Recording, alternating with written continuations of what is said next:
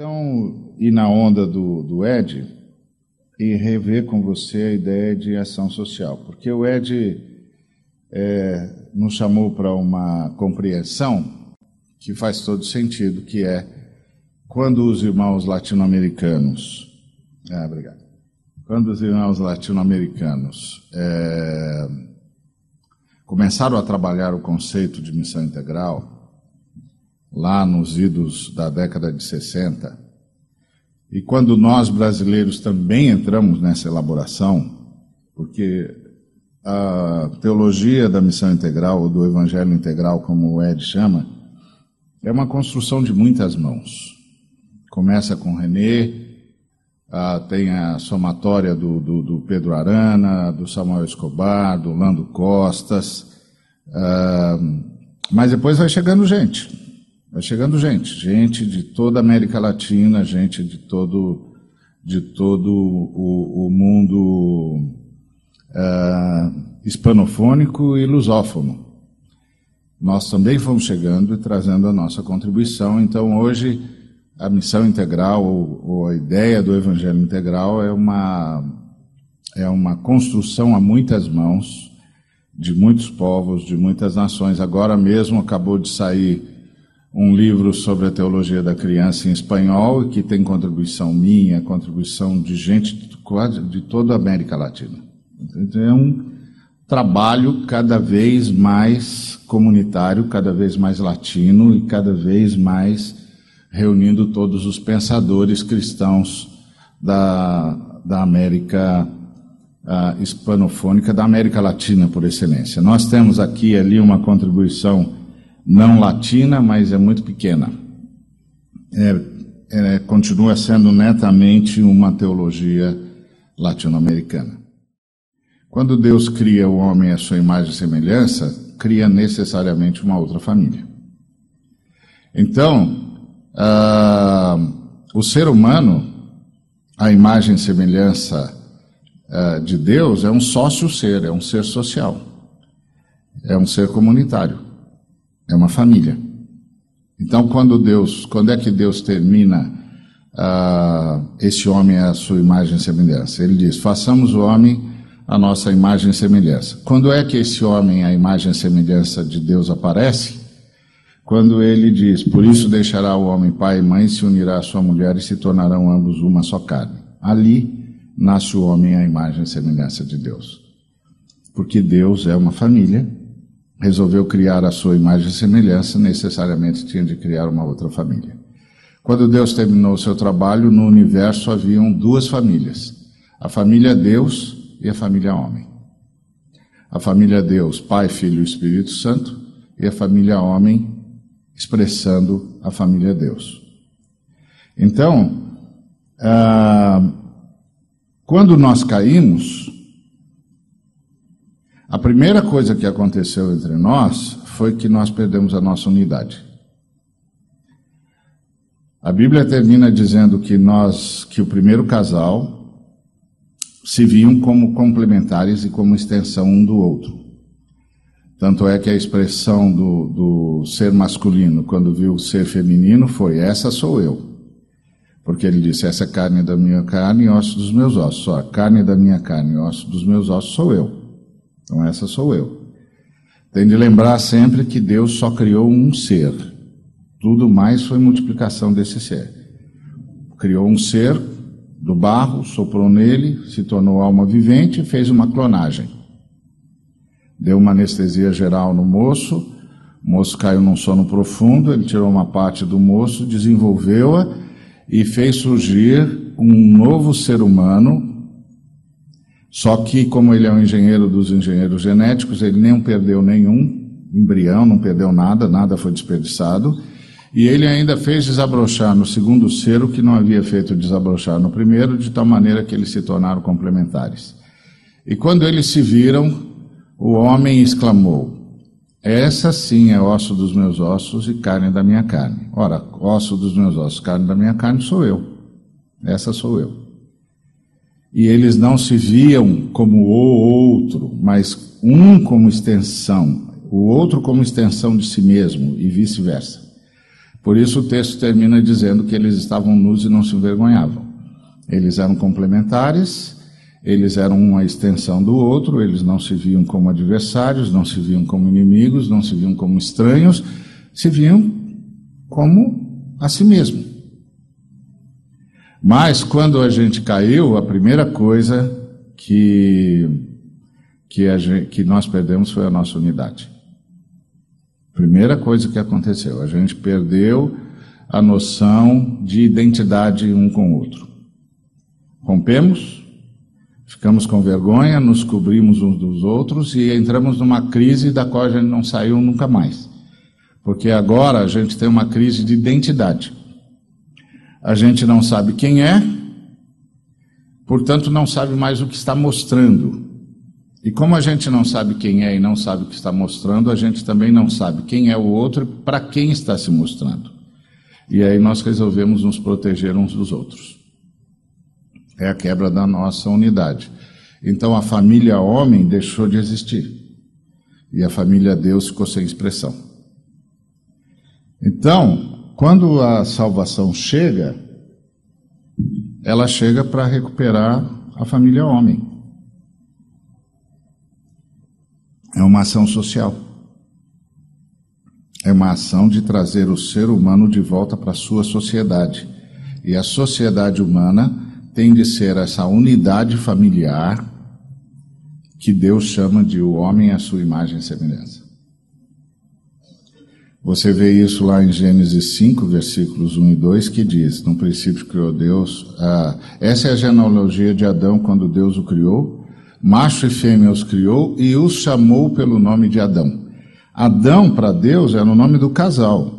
Depois da queda, em Gênesis 3, é que o, o, o macho pega o nome Adão para ele e passa para a mulher um outro nome, que é o nome de Eva. Mas até a queda, quando Deus andava no jardim e chamava Adão, o casal vinha falar com ele. Porque Adão era o homem à imagem e semelhança de Deus, e o homem à imagem e semelhança de Deus é o casal. Então, primeiro, o primeiro objetivo da salvação, logo após é, trazer o homem de volta a Deus, é levar o homem de volta à sociedade humana, é levar o homem de volta à unidade humana. Por isso Jesus Cristo insiste tanto em unidade, porque é a unidade humana que é a expressão de Deus.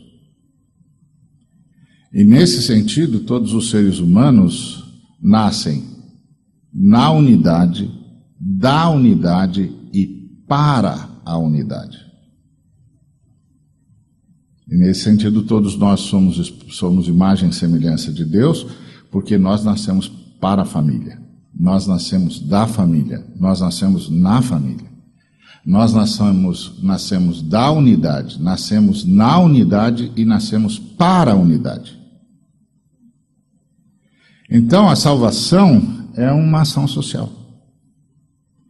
Porque é a ação de trazer o ser humano de, de volta a Deus e, em levando para Deus, levá-lo para a sociedade humana ou para o que a sociedade humana devia ser.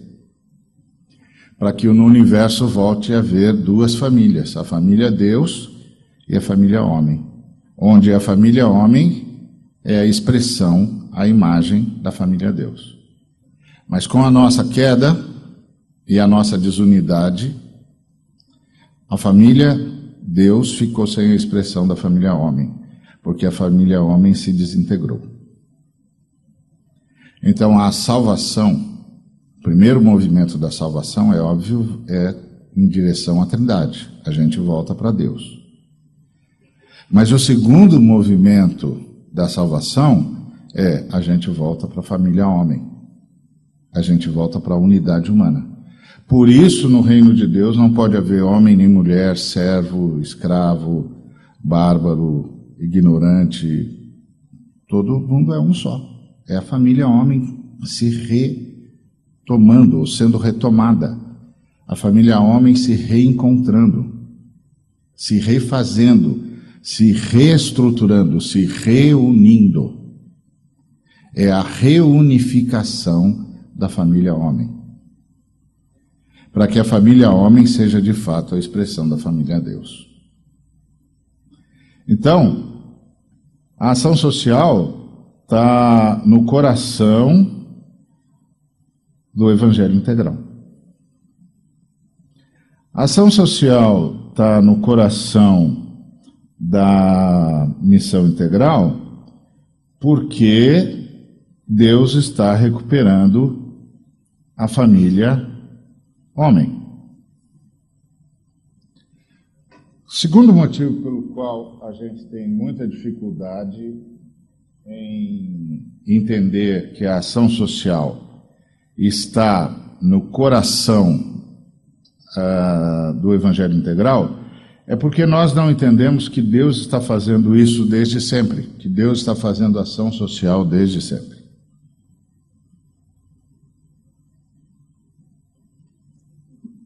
Por que, que nós não entendemos?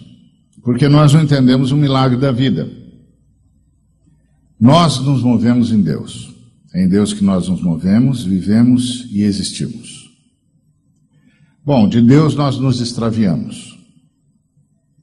Então, nós não deveríamos existir mais. Mas Deus está nos mantendo na existência. Isso é um ato absoluto de Deus. De graça divina, de misericórdia divina. Nós não, não existimos mais por mérito. Quando Deus nos criou, Ele tinha a obrigação moral de nos manter. Quando nós rompemos com Deus, Deus não tinha mais a obrigação moral de nos manter. Nós rompemos com Ele. Só que tem um detalhe: é em Deus que nós vivemos, nos movemos e existimos. Imagina toda a criação e esse púlpito como se fosse Deus, em Deus que nós vivemos, nos movemos e existimos, e de Deus nós nos extraviamos. Nós rompemos com Deus, deveríamos ter deixado de existir e Deus não tem mais obrigação moral de nos manter. Mas nós estamos aqui ainda. Então agora nós já estamos na graça. Agora nós já estamos existindo e sendo mantidos pela graça. É um favor de Deus, absolutamente merecido. É uma ação social. Deus está nos mantendo por uma decisão particular e está nos mantendo num estado paradoxal. Porque nós trouxemos para a realidade que Deus criou para nós a morte. Então Deus está nos mantendo num estado paradoxal, porque agora nós vivemos uma realidade que tem vida e morte. E vida e morte deviam se anular, mas não se anulam. Porque os opostos não se atraem, os opostos se anulam. Então deviam se anular, mas não se anulam. Então nós estamos vivendo o milagre da graça. Aliás, nós estamos vivendo o milagre da graça desde sempre, porque Deus já criou o mundo pensando nisso. Por isso, o primeiro mundo é paradoxal: tem vida e morte, tem luz e trevas, tem bem e mal, tem amor e ódio, tem paz e guerra. O segundo mundo, que é o novo céu e a nova terra, só tem vida, só tem luz, só tem paz, só tem amor. A Bíblia fala de duas cosmologias. Na primeira cosmologia é um paradoxo: vida e morte, bem e mal, luz e trevas, opostos convivendo o tempo todo. Como é que opostos podem conviver? Tem um milagre aqui. É o milagre da graça. E esse milagre da graça é Deus fazendo ação social. Então, Deus primeiro nos criou, criou um planeta paradoxal, um planeta para aguentar o tranco da nossa queda, porque é um planeta onde tem luz e trevas um planeta que já previa a possibilidade da vida e da morte, porque quando eles foram colocados no jardim, já tinha uma árvore da vida e uma árvore da morte. Então, um planeta que já previa a besteira que a gente ia fazer e que estava pronto para o tranco. Um planeta provisório. Deus criou um planeta provisório. Porque o planeta definitivo é o novo céu e a nova terra. E lá no planeta definitivo não tem morte, não tem trevas, não tem mal. Só tem vida, só tem bem, só tem paz, só tem amor. É outro planeta. É outra realidade. Então o que, que nós estamos assistindo? Ação social. Primeiro Deus cria um planeta provisório, depois coloca a gente nesse planeta provisório, depois sustenta a gente na nossa provisoriedade, e depois é que ele vem se, se apresentar. Geralmente a nossa discussão é o que, que a gente faz primeiro, ação social ou evangelização? Deus primeiro fez ação social. Mesmo porque não dá para salvar quem não existe, né? Então ele primeiro manteve a gente existindo. Tá certo? Então, ah, se ele não tivesse primeiro mantendo a gente, mantido a gente existindo, não haveria o que salvar. Primeiro Deus fez ação social e depois se apresentou. Então, a ação social está no coração do Evangelho integral. Primeiro, porque o movimento da salvação é um movimento de reintegração social. O camarada é salvo, inclusive é salvo do inferno, e é salvo da sua individualidade. É salvo da sua individualidade e vai para uma realidade comunitária. Volta para a realidade comunitária. E volta para a realidade comunitária porque volta para a família homem. Então é um movimento social. É uma ação social.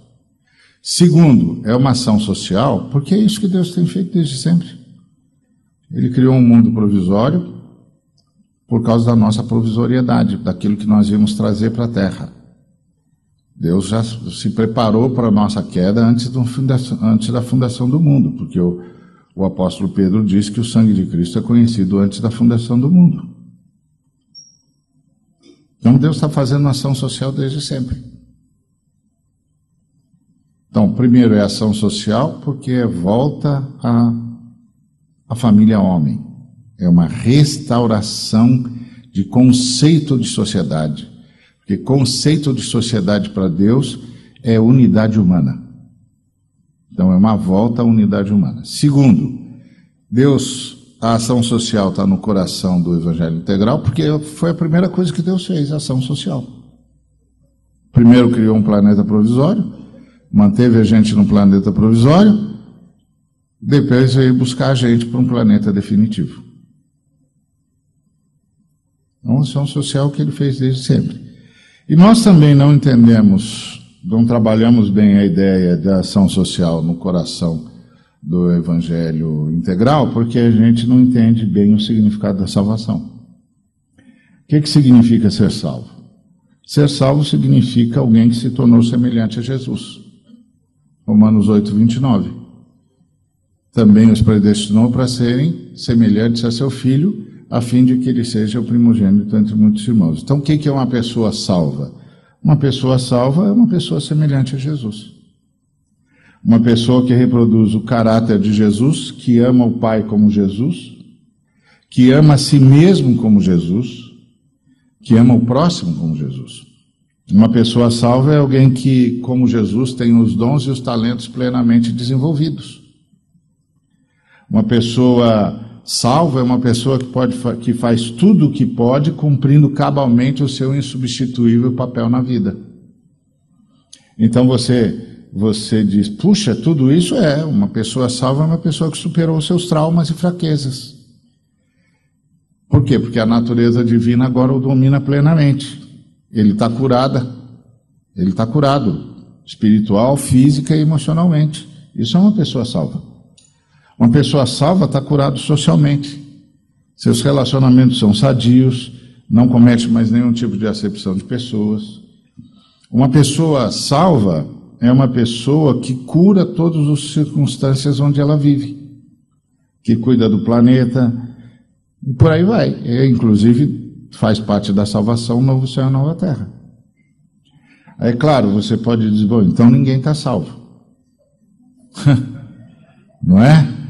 Porque se uma pessoa salva é uma pessoa que reproduz o caráter de Jesus, se uma pessoa salva é uma pessoa que é exemplo de Jesus, tem os dons e os talentos plenamente desenvolvidos. Se uma pessoa salva, uma pessoa que já superou todos os seus traumas e fraquezas, que a natureza divina domina completamente ele, ele está curado espiritual, físico e emocionalmente. Se uma pessoa salva, está curada socialmente, seus relacionamentos são sadios, não tem mais nenhuma acepção de pessoas. Se uma pessoa salva, é uma pessoa que cura o ambiente em que vive, que, que cuida de tudo que está à sua volta, já se preparando para o novo céu e a nova terra, você vai dizer, bom, então ninguém está ninguém tá salvo. Bom, o apóstolo Paulo diz que ao mesmo tempo que já estamos salvos, estamos sendo salvos. Paulo disse em Filipenses 2,12: continuem trabalhando com respeito e temor a Deus para completar a salvação de vocês. O problema é que nós achamos que a salvação termina com a decisão. O evangelista fala: quem quer aceitar Jesus? E a gente levanta a mão. Mas isso aí é só para avisar para o pastor. O evangelista está avisando para o pastor quem é que quer se converter. O pastor é que vai verificar se quando ele levantou a mão ele já se converteu ou só realmente quer se converter. O papel do evangelista é chamar. O papel do pastor é separar os peixes da rede. É o pastor que diz: não, esse aqui já decidiu mesmo. Esse aqui, não, esse aqui não entendeu direito o que o evangelista falou, mas está aqui, né? Então, vamos começar a trabalhar com ele. Vamos explicar para ele o que, que o evangelista tinha falado, ele não entendeu. Esse aqui, nós vamos começar a explicar para ele o que significa a decisão que ele tomou. E que trabalho ele tem de deixar o Espírito Santo fazer na vida dele agora? Para onde o Espírito Santo quer levá-lo e que ele não pode resistir ao Espírito Santo, que o Espírito Santo vai levá-lo para um lugar. E esse aqui, nós vamos dizer, meu filho, já que você chegou até aqui, entenda o que é conversão. Toma uma decisão na sua vida. Mas nós não sabemos, nós não fazemos isso. Nós achamos que quando o cara levantou a mão, o evangelista passa para a gente e diz aí: aí, pastor, quantos caras novos no reino de Deus? Aí você, pastor, recebe todo mundo e pensa: está tudo resolvido. Mas não está nada resolvido. Não está nada resolvido. Aí você passa a vida tratando como salvo quem nunca foi salvo e sendo cobrado pelos salvos, porque você não está dizendo tudo que eles acham que você devia dizer, porque tem alguma coisa dentro deles dizendo que você tinha de falar mais. Mas aí você não fala mais, porque você está cuidando desse cara que você pensa, esse cara já devia estar tá salvo, por que, que ele está assim ainda? Enquanto você está gastando, queimando toda a ficha com esse cara aqui, esse aqui está dizendo: Ei, pastor, é só isso? Não tem mais nada? E ainda você pode cair na tentação de como você acha que esse cara tem alguma coisa que não está tá certa, você prega a mesma mensagem todo domingo, só muda de texto. E faz o mesmo apelo todo o tempo. Você só mudou de texto, mas você não fala mais nada. Porque você está cismado com esse pedaço aqui do, do, do, essa parte dos peixes aqui que não reage. Mas não vai reagir mesmo, porque essa parte do peixe não se converteu. Essa aqui se converteu. Então, essa daqui você tinha de aprofundar o conhecimento dela no, no, no que o Espírito Santo quer fazer da vida dela e continuar pegando o evangelho para esse aqui. Continuar com esse aqui a fazer o trabalho do evangelista até que esse aqui diga: Ah, é isso mesmo que eu quero. Ah, bom. Então agora você passa para esse lado. É interessante que a gente não trabalhe assim, porque Jesus não é que a gente não foi avisado, a gente foi avisado. Jesus disse: o reino de Deus é como uma, uma é, cesta cheia de peixes, em que você separa. Esse aqui realmente se converteu, esse aqui quer se converter, mas não se converteu. Então esse aqui fica cobrando de mim um montão de coisa que eu não dou porque eu estou tentando chamar a atenção desse aqui para ver se bota os dois no mesmo nível, mas não vou pôr os dois no mesmo nível, porque eles estão em mundos, em mundos totalmente diferentes ainda. Então a salvação tem fases. Uma, uma fase é sair do inferno, a outra fase é reaprender a ser gente. Então a gente sai do inferno, é, que joia! Ele nos libertou do império das trevas e nos transportou para o reino do Filho do seu amor. Pronto, saiu do inferno. Mas agora tem de reaprender a ser gente. Fazei, pois, morrer a vossa natureza terrena. Vai reaprender a ser gente. Tudo que é proveitoso, tudo que é justo, tudo que é honesto, tudo que é verdadeiro, tudo que é de boa fama, se alguma virtude há, seja isso que ocupe o vosso, o vosso pensamento. Vai reaprender a ser gente. Porque Jesus Cristo não me salvou apenas do inferno, me salvou da minha cultura maligna, ou do que é de maligno na minha cultura, porque o apóstolo Pedro diz: não foi por prata ou ouro ou coisa corruptível que fosse salvos do vão procedimento que vos legaram vossos pais. Ué, eu sempre pensei que eu era salvo do inferno, mas eu não sou salvo do inferno, eu sou salvo da manifestação do inferno. E, mani e o inferno se manifesta na cultura. Então eu tenho de descobrir na minha cultura o que, que é infernal e o que, que é divinal. O divinal eu tenho de proteger e investir, e o infernal eu tenho de expurgar. Porque eu fui liberto de um jeito de ser gente. Rubem Alves disse que cultura é um jeito particular de ser gente. Então, quando eu me converti, eu fui liberto de um jeito particular de ser gente, não só sair do inferno, mas sair da forma como o inferno se manifesta. E o inferno se manifesta uh, na cultura e no sistema, que foi o que o Ed disse aqui quando falou: olha, gente, o mundo está governado pelo capeta e aparece aonde? Aparece no sistema. Aparece na cultura.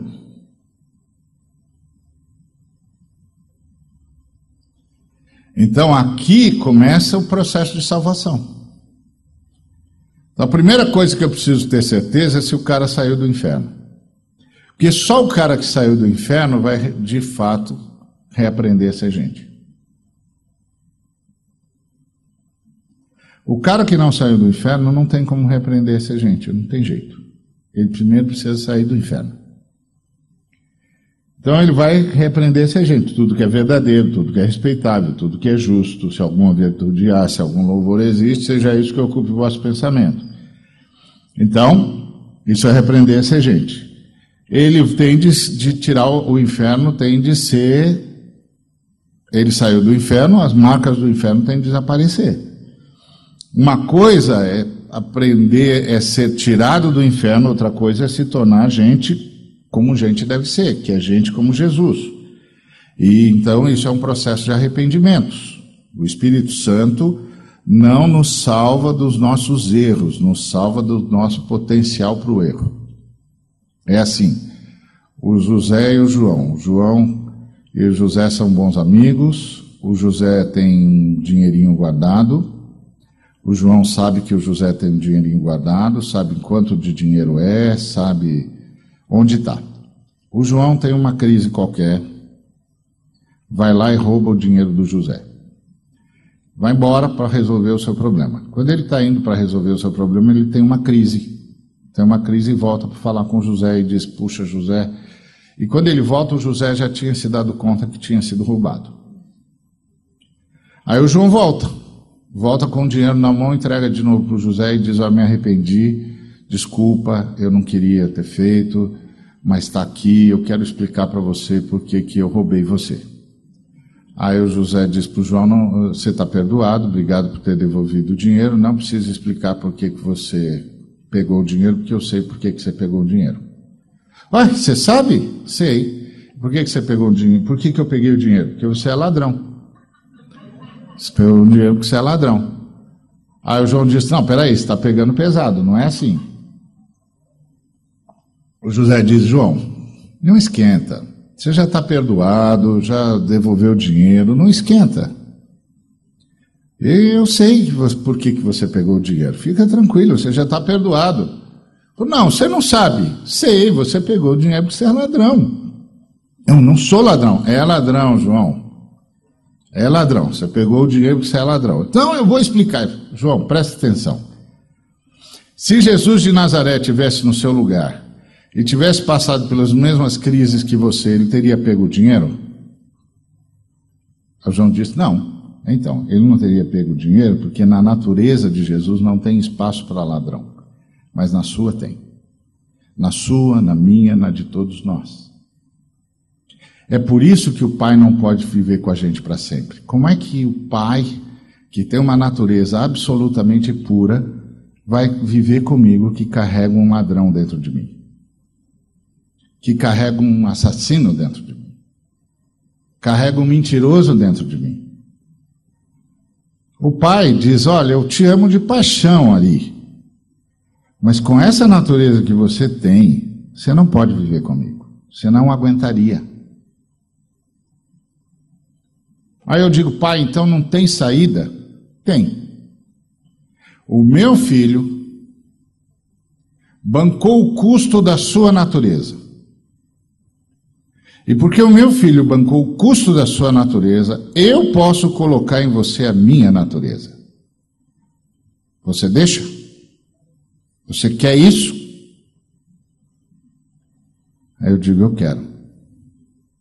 Você reconhece que com essa natureza eu não posso levar você para morar comigo? Reconheço, sim, senhor. Você quer a minha natureza em você? Quero, sim, senhor. Você vai nascer de novo, tá entendendo? Vamos começar de novo com você. Vamos regenerar você. Tá certo? Sim, senhor, é isso que eu quero. Então, com esse camarada é que eu vou trabalhar. Para agora ele vai reaprender a ser gente.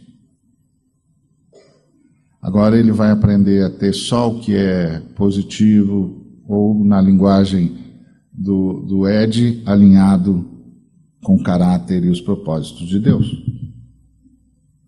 Esse cara consegue. Porque a natureza de Deus agora está dentro dele. E a natureza de Deus vai vencendo a natureza dele. E esse processo da natureza de Deus e vencendo a natureza dele é o que o Paulo chama de desenvolvimento da salvação. É uma ação social, é uma ação de transformação do ser humano. Não é transformação porque ele vai aprender a ser gente melhor, mas porque ele vai cada vez mais ceder ao Espírito Santo para que o Espírito Santo engula a natureza dele, para que a vida de Cristo engula a morte que está dentro dele.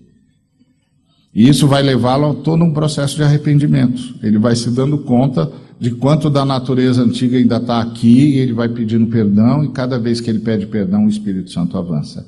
Cada vez que ele pede perdão, o Espírito Santo avança e vai transformando numa pessoa cada vez mais parecida com Jesus. Por isso que ele é transformado de glória em glória. De glória em glória é de arrependimento em arrependimento, porque ele é comparado, ele é checado pela glória de Deus, pela glória do Senhor, não pelo Senhor da glória, pela glória do Senhor. Ele é checado pela glória do Senhor, que é Jesus. Aí ele vai vendo Jesus e diz: Não, não sou como ele. E se arrepende. O Espírito Santo dá mais um passo. Aí outro dia ele levanta, olha no espelho, no novo espelho com o qual ele se acerta agora, porque agora ele tem um novo espelho, ele não tem mais o antigo em que ele só ia vendo esteticamente como estava. Mas agora ele olha para um outro espelho, que é o espelho da vida, do ser gente. E a figura que está nesse espelho é a figura de Jesus de Nazaré. E ele vai vendo Jesus de Nazaré. Ele diz: Não, eu ainda não estou pensando como ele. Se arrepende. O Espírito Santo dá mais um passo. Por isso, é, a salvação é um processo de ações que começa com uma decisão. Começa com uma entrega. Ah, então ele não foi. Não, está salvo já, está regenerado, a natureza divina já está dentro dele. Mas entre a natureza divina já estar dentro dele e a natureza divina estar dominando ele, tem uma outra, tem um caminho. Tem um caminho. Um caminho de checagem diária. Um caminho de ensino diário. Um caminho de arrependimento diário. Então, tudo isso é ação social. Ação social também está na salvação, porque a salvação passa por um resgate do contexto. Uma pessoa salva, salva o seu ambiente. Começa a mudar as circunstâncias na sua, na sua, na sua vida. E, e o inferno é arrancado dela e ela vai arrancando o inferno do ambiente também. Ela vai mudando tudo que está à sua volta. Onde ela tiver influência, ela vai mudar. Vai mudar tudo. Porque agora ela é uma lâmpada colocada num velador. Você era uma lâmpada, sempre. Você veio para Jesus, o camarada veio para Jesus, é uma lâmpada. Ótimo. Só que era uma lâmpada debaixo da mesa. Iluminava? Iluminava, mas tinha uma abrangência. Aí ele agora é uma lâmpada colocada num velador. Agora a abrangência dele é maior. Por que, que Jesus colocou ele lá no velador? Ele agora é, é presidente de CEO, ele é ministro da República, ele é presidente. Está num velador enorme. Por que, que o Espírito Santo colocou ele lá? Para iluminar mais gente. Porque dá para iluminar sempre. Por exemplo, ontem, antes de ontem, eu soube de uma das missionárias mais eficazes que tem no mundo muçulmano. Aí eu falei, qual é o ministério dela? E o irmão disse, o ministério dela é de empregada doméstica. Ah, empregada doméstica? É. Ela vai, passa a trabalhar como empregada doméstica numa família muçulmana e fica lá, esperando o dia que a dona de casa vai chegar chorando. E quando ela chega chorando, ela começa a falar com ela. E aí ela leva a família toda à conversão. Quando ele levou toda a família à conversão, ela fica dois, três anos numa casa leva a família à conversão e vai se empregar em outra casa. Tá vendo? Dá para brilhar em qualquer lugar.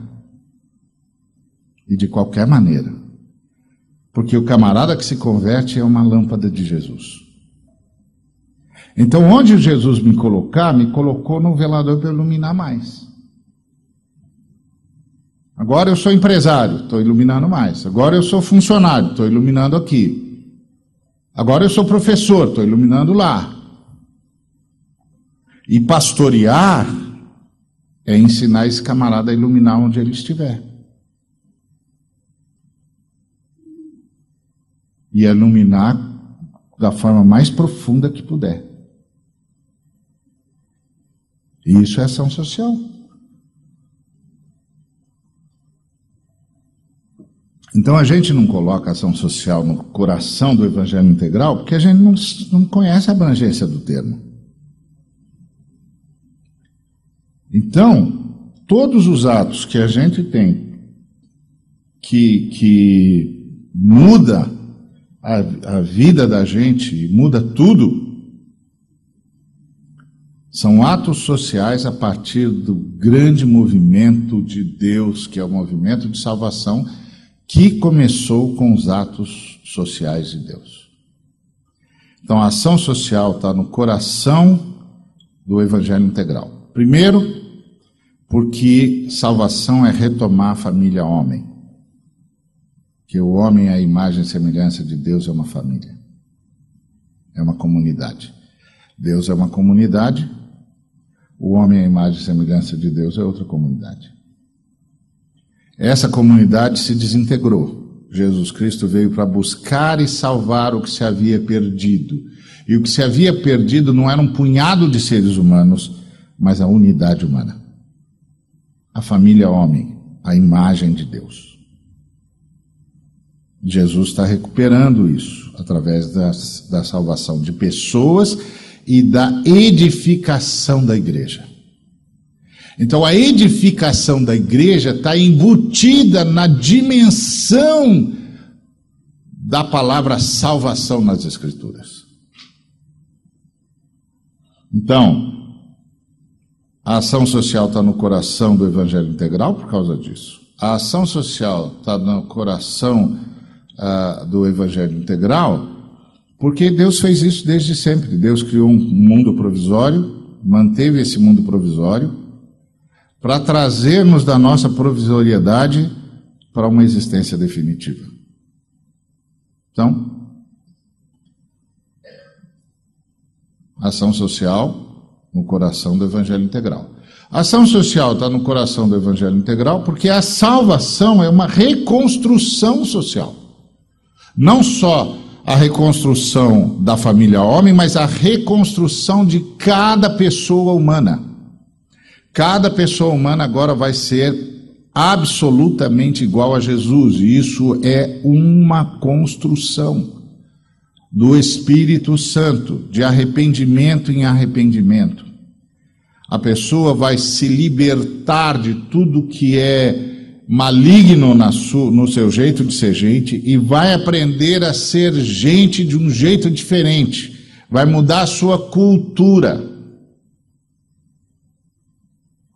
E vai fazer isso sendo todo dia checado pela imagem de Jesus de Nazaré como dizem os teólogos de Lausanne, em Jesus de Nazaré a gente vê Deus como é e o ser humano como pode ser. Então, você sendo checado com a imagem de Jesus de Nazaré e você sendo transformado de glória em glória, de arrependimento em arrependimento. Cada vez que checado pela pessoa de Jesus de Nazaré, eu me dou conta de que o Espírito Santo precisa avançar mais em mim, isso é um arrependimento. E isso é uma permissão para que o Espírito Santo avance ainda mais. Porque o Espírito Santo, a terceira pessoa da Trindade, é a pessoa da Trindade que reage ao ser humano. Porque ela pode se entristecer, ela pode se apagar e ela pode se extinguir. Nada muda no Pai, nada muda no Filho, mas muda na disposição do Espírito Santo. Então eu cedo ao Espírito Santo o espaço, o Espírito Santo avança mais, Jesus aparece mais. Então a salvação está embutida na ação social. E necessariamente a salvação me leva a ser um iluminador. E eu ganho uma nova dimensão do meu papel na sociedade, como o Ed disse. Você ainda não se ajoelhou aqui? Você ainda não dedicou tudo isso aqui para Jesus? Você ainda não, não se deu conta de que você está no velador? que você está aqui para iluminar, você está atrasado. Você está atrasado. Bota, bota a casa em dia, meu filho. Vamos correr atrás do prejuízo. Tranca, se tranca lá no seu escritório, no seu gabinete, na sua sala de trabalho, se ajoelha e diz: Ó oh, Senhor, estou alinhando isso aqui à tua glória, ao teu caráter, aos teus propósitos. Estou me rendendo ao teu espírito. Vamos iluminar aqui. Vamos iluminar esse negócio e vamos iluminar a partir dessa sala. Então, o que é, que é isso? Isso é ação social. Está no coração do Evangelho integral. Então, hoje, Ed e eu viemos aqui para ajudarmos mutuamente a repensar as terminologias como nós aos anos. Então, entender que missão integral não é apenas um, um ato de construção de um projeto específico em, em relação a exclusivamente aos necessitados, embora a igreja deva o tempo todo ir em direção aos necessitados, o tempo todo. Foi uma das, das decisões do primeiro concílio da igreja que aconteceu em Jerusalém. Os irmãos do primeiro concílio disseram a Paulo e Barnabé: cuide dos pobres. Concílio decidiu e decidiu em Jerusalém. E decidiu sob parecer do Espírito Santo, porque foi isso que Tiago disse: pareceu bem a nós e ao Espírito Santo. Então é a ordem do Espírito Santo. Então a igreja vai sempre nessa direção mesmo. Mas isso não esgota. O, o Ed foi muito claro. Isso não esgota o que é o Evangelho integral. O evangelho integral começa dentro da minha casa. Eu me alinhando ao Pai eterno como pai, como filho, como esposo, como esposa. Começa aqui, me alinhando ao caráter e aos propósitos dele. E isso continua em cada movimento meu, cada movimento meu. Então, ah, e aí a segunda contribuição nossa é repensar o termo ação social, que tem sido reduzido para essa dimensão de que é uma grande reconstrução. Uma grande reconstrução. Reconstrução do planeta, reconstrução da família humana, reconstrução da pessoa, reconstrução da realidade em volta da pessoa e da ação da pessoa em relação ao que nós chamamos de realidade. Que Deus nos abençoe.